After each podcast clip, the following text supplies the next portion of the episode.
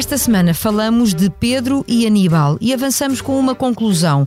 Estão juntos na mesma fé.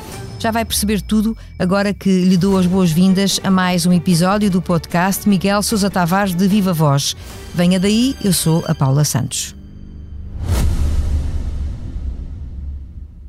Este podcast Expresso é só um de muitos que pode ouvir no site do Expresso ou na sua plataforma preferida. Histórias inspiradoras, os debates que importam, entrevistas exclusivas. Da cultura à política, da economia ao humor. Ouça onde e quando quiser. Fica a par das últimas novidades em expresso.pt barra podcasts e nas nossas redes sociais. Expresso. Liberdade para pensar.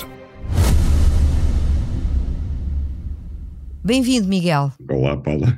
Comecemos então pelo Pedro. Pedro Nuno Santos, de seu nome, candidato à liderança do PS. Um homem hábil, como lhe chama, mas também acrescenta, é alguém que falsifica a história à medida das suas conveniências. O Miguel passa em revista a herança política do ex-ministro e vai até além disso, mais atrás, quando o dirigente socialista garantia que não se devia pagar a dívida para pôr os banqueiros alemães a tremer. Por que é que acha, como escreve esta semana no Expresso, que a eventual liderança de Pedro Nuno Santos pode ditar o suicídio do PS e até do país? Porque eu acho que ele é um homem completamente impreparado, não apenas impreparado politicamente, mas impreparado eh, civilmente, se assim posso dizer. É um homem que não tem experiência de vida, não tem experiência no mundo real, eh, nem profissional, nem pessoal para dirigir o país. Essa afirmação que ele fez sobre os banqueiros alemães, por exemplo, revela uma grande ignorância sobre quem são os detentores da dívida pública portuguesa, que em grande parte eh, é a Segurança Social, são os pensionistas portugueses, que por lei a Segurança Social é obrigada a comprar dívida da República Portuguesa e por isso quando ele diz que punha os banqueiros com os joelhos a tremer, quem ele punha com os joelhos a tremer eram os pensionistas portugueses. Isso revela o grau de impreparação que ele tem que é uma pessoa que, que, faz profissões de fé e tiradas políticas demagógicas, do meu ponto de vista, mas que eh, mexem muito com as massas dos congressos e dos, dos comícios do Partido Socialista, mas que depois transportadas para a vida real, para a vida política e para a governação do país, são altamente perigosas, do meu ponto de vista. Uh, o Pedro Nuno Santos gosta de passar uma imagem de determinação e de decisão não acha que este tipo de perfil se adequa àquilo que uh, os eleitores querem ver num candidato dentro e fora do PS? Olha, Paulo, eu como eleitor, eu gosto é de ver coisas concretas feitas, mais do que profissões e promessas. E, e Pedro Nuno Santos foi ministro de uma pasta que eh, tinha muitas coisas importantes, desde logo os transportes, as comunicações, a habitação, e se olharmos para os resultados palpáveis do que ele fez, é zero, absolutamente zero. O que ele se limitou a fazer de, de marcante foi, foi pedir aos, aos, aos contribuintes 3,2 mil milhões emprestados para a TAP, de que obviamente nunca veremos um questão de volta, porque houve países como na Alemanha que também pediram dinheiro emprestado para a sua companhia aérea, a Lufthansa, mas já tudo foi devolvido. Houve outros países que também pediram dinheiro emprestado para a banca, como a Inglaterra, e tudo foi devolvido. Mas Pedro Nuno Santos eh, já disse que a TAP continuará em mãos públicas e, portanto, não faz nenhumas tensões, se for Primeiro-Ministro, de devolver o dinheiro, que afinal não foi emprestado, foi emprestadado. E, e essa é a única coisa marcante dele, a sua paixão pela ferrovia que tanto falou, Uh, o que ele conseguiu foi não acrescentou nem um quilómetro, nem um comboio àquilo que tínhamos. Deixou que a CP continuasse a prestar um serviço público que é miserável, em monopólio, é uma vergonha. Os comboios que nós temos é uma vergonha. Ele disse várias vezes, por exemplo, que o TGV era uma coisa importante demais para ficar em mãos de privados, e temos aqui ao lado em Espanha o exemplo de que em, em pouco mais de 4, 5 anos, a Espanha privatizou o TGV em concorrência com o setor público. O resultado foi que a oferta multiplicou-se exponencialmente. Há três companhias a operar em Espanha o TGV, duas privadas, uma pública. O preço dos bilhetes baixou e aumentou, eh, eh, triplicou o número de passageiros a frequentar o TGV, a andar de comboio, em vez de andarem de avião ou de carro pelas estradas de Espanha. Eh, esta visão de capacidade de ver não ter problemas ideológicos com a entrada dos privados em, em serviços públicos que, que, são, que são do interesse de, de, de todos, essa capacidade eh, Pedro Nuno Santos não a tem. E, portanto, eu gosto mais das pessoas que, de facto, fazem coisas concretamente ainda que através de pequenos passos e pequenos avanços, do que daquelas que prometem grandes coisas, fazem grandes discursos, mas de facto nada avança. Já aqui disse que lhe falta experiência. Também acha que lhe falta mundo uh, para ocupar o lugar de Primeiro-Ministro, isto por comparação, por exemplo, com José Luís Carneiro ou até com Luís Montenegro? José Luís Carneiro foi um bom secretário de Estado da Imigração, foi um bom ministro da Administração Interna, pelo menos eh, tivemos o primeiro ano sem incêndios, foi o ano com menos incêndios, o verão com menos incêndios e o ano com menos incêndios que nós tivemos foi este ano. Eh, ganhou algum mundo na pasta de secretário de Estado das Comunidades, não sei se tem mais experiência internacional provavelmente terá, mas suficiente do que Pedro Nuno Santos. Agora, Pedro Nuno Santos não tem nenhuma. E eu dei como exemplo o primeiro comentário que ele fez quando foi para comentador na SIC, que dois dias depois do ataque do Hamas em Israel, que era o único tema possível de debater, Pedro Nuno Santos conseguiu passar ao lado. Falou dele próprio longamente, dos seus projetos políticos, das suas ideias políticas, mas não teve uma palavra sobre o assunto, que eu achei absolutamente notável, revelador de uma pessoa que de facto está fechada para o mundo.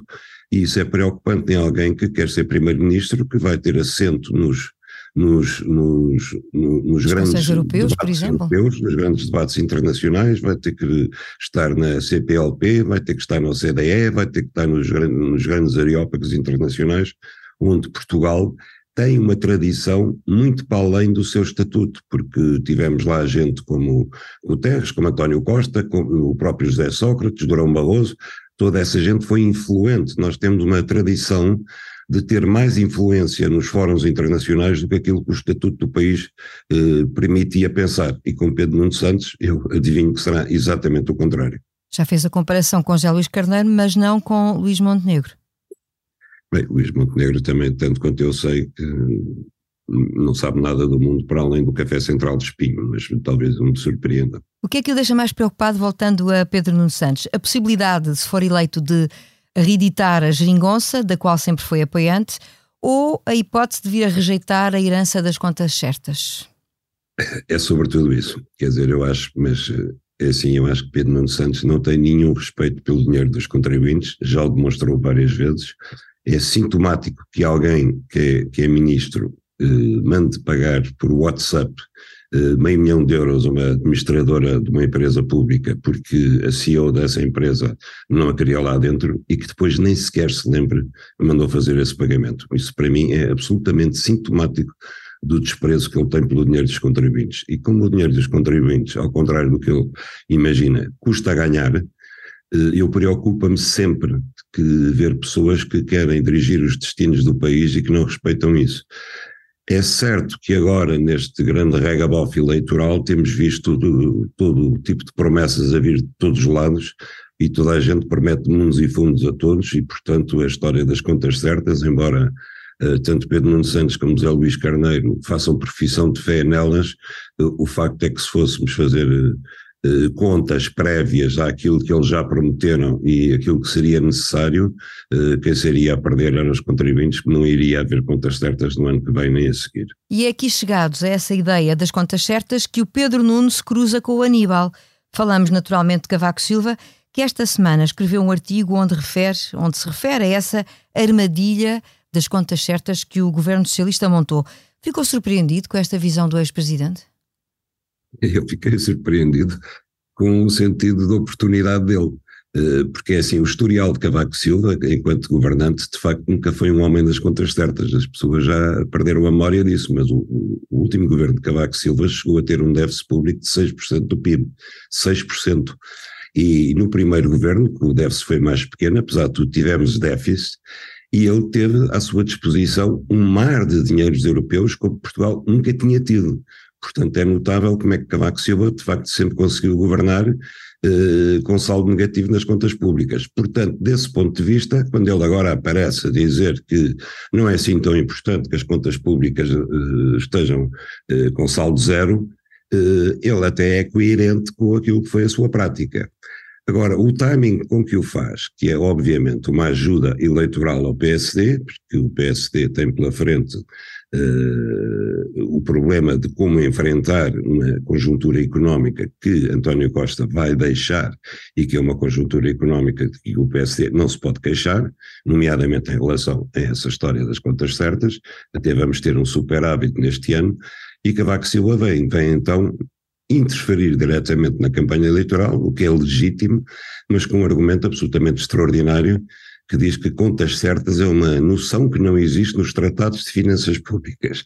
E como ele faz, olha para os, para os tratados de finanças públicas como uma espécie de Alcorão ou de Bíblia, uma palavra santa, sagrada, uma espécie de mandamento inflexível, eh, se não existe essa noção nos tratados de finanças públicas, para Cavaco Silva, isso não existe. E, portanto, é uma coisa que não interessa. Saber se o país tem ou não eh, déficit, se acrescenta a dívida, quanto é que está o juro da dívida, quantos milhares de euros a mais é que nós pagamos se tivermos 0,5% ou se tivermos 3% de déficit, eh, parece que é absolutamente indiferente. Eu fico pasmado, nesse caso surpreendido, por ver alguém que é, que é professor de finanças e que foi primeiro-ministro de Portugal dizer que é indiferente. Essa história das contas certas é uma coisa indiferente e que foi um embuste inventado pelo poder socialista para iludir os portugueses. E para condicionar o debate, estou a recorrer às palavras de, do professor Cavaco Silva, desviar as atenções e abafar as consequências negativas da sua política e até de ministros que, que estiveram menos à altura. Isto faz parte de, de, uma campanha eleitoral e de um debate político uh, de auxílio, de alguma forma, e de apoio a Luís Montenegro? É evidente, que isto podia ser um discurso eleitoral do PSD completamente. Agora, uh, Cavaco Silva tem uma responsabilidade acrescida, porque de facto está sempre a reclamar-se do seu estatuto de professor de finanças e não pode misturar argumentos que são de campanha eleitoral com argumentos que são de ciência financeira. E é isso que ele faz neste texto. E, depois chega a, tem uma nova tese, uma outra tese que é absolutamente estapafúrdia do meu ponto de vista, que eu nunca tinha visto defendido em lado nenhum, nem nos manuais de finanças públicas, que é que o saldo de, do orçamental não tem que ser definido por um governo, mas sim por um comitê independente de especialistas, ou seja, o governo, na opinião de Cavaco Silva, qualquer governo, eh, tem de prescindir de ter política orçamental tem que prescindir, por exemplo, imagine, nós estamos agora numa situação em que o país está num aperto, precisa de investir, eh, houve uma calamidade, eh, há uma pandemia, é necessário que o país tenha déficit porque tem que investir dinheiros públicos para correr uma emergência. É natural que o país tenha déficit, mas o governo não pode decidir, é o comitê de especialistas é que decidiria. Pelo contrário, se a dívida pública está muito alta, o serviço de dívida sai caríssimo, é preciso reduzir o déficit a zero, o governo também não o pode decidir. É, é o, o comitê de especialistas que o decidiria. Ou seja, como é que se pode governar sem ter política orçamental, que é um dado fundamental da política económica e financeira de qualquer governo? Esta tese, palavra nova, eu nunca tinha ouvido, nunca tinha imaginado que alguém a pudesse defender, muito menos um professor de finanças públicas. As voltas desta semana da política caseira estão em destaque neste episódio e o improviso não vai destoar. Esta foi a semana em que o Presidente da República deu explicações formais ao país sobre o caso da suposta cunha às gêmeas luso-brasileiras. Diz que agiu como sempre, admitindo, no entanto, que existiu de facto um pedido de ajuda por parte do filho. Se a ideia era colocar água na fervura, Miguel terá talvez medido mal as reações. Sim, eu acho que foi uma conferência de imprensa infeliz. Acho que Marcelo nunca esteve à vontade uh, meteu, digamos, para usar uma expressão popular, talvez um bocadinho forçada, meteu os pés pelas mãos e, sobretudo, aquilo que, que a mim mais me impressionou foi uh, não tanto o que ele explicou, mas aquilo que ele fugiu a explicar. Por exemplo, ele teve que reconhecer que tinha recebido um mail de um filho, foi a primeira vez que ele reconheceu que tinha havido um contacto direto do filho com ele, Uh, disse que nesse meio o filho expôs a situação do casal brasileiro que tinha duas filhas que se queriam tratar em Portugal, mas não disse o que é que o filho lhe pedia no meio. Isso é importantíssimo.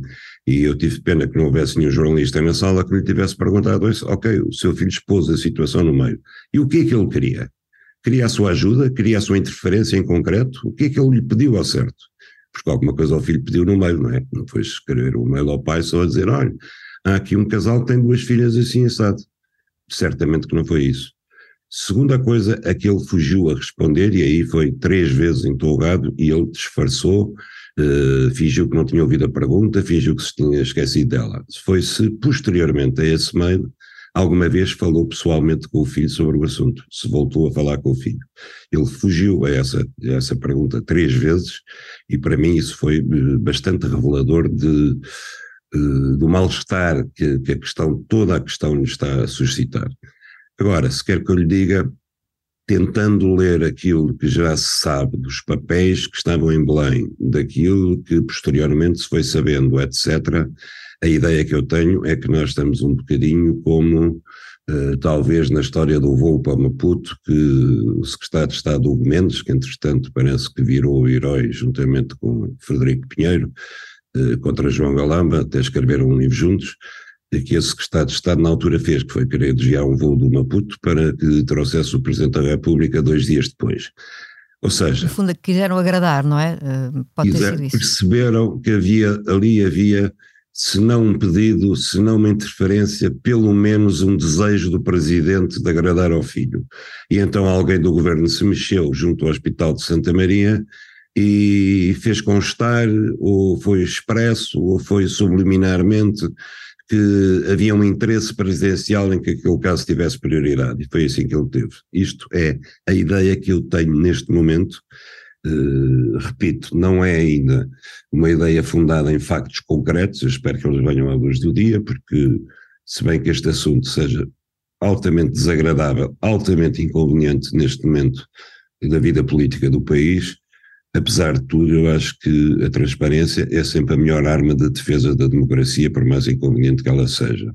E acha que este caso fragiliza a imagem do presidente? Por exemplo, quando o próprio presidente admite que não tem a certeza absoluta que o filho não tenha tentado recorrer a outro tipo de intervenção, noutros locais com outra influência, ele não afasta esse cenário fica com uma imagem uh, fragilizada e tem consequências uh, esta imagem para Marcelo Rebelo de Sousa? Seguramente que sim. Não a sua legitimidade política ou constitucional para já, mas está a sua imagem e está, está, sobretudo do meu ponto de vista, a sua autoridade moral, a sua autoridade moral e política. Se nós nos lembrarmos o, o discurso que Marcelo fez quando uh, António Costa não quis demitir João Galamba, o discurso violentíssimo que ele fez sobre a, as qualidades e as exigências que eram de, pedir a quem exercia funções, altas funções do Estado, aplicado a ele neste caso, eu acho que Marcelo se veria muito mal ao espelho. Fechamos a rota deste podcast, falámos de Marcelo e juntámos Pedro e Aníbal na mesma fé. Ao que chegamos, a exclamação de Miguel Sousa Tavares no Expresso, convertida neste episódio que teve a sonorização da Ana Salomé Rita. Regressamos à atualidade na próxima semana.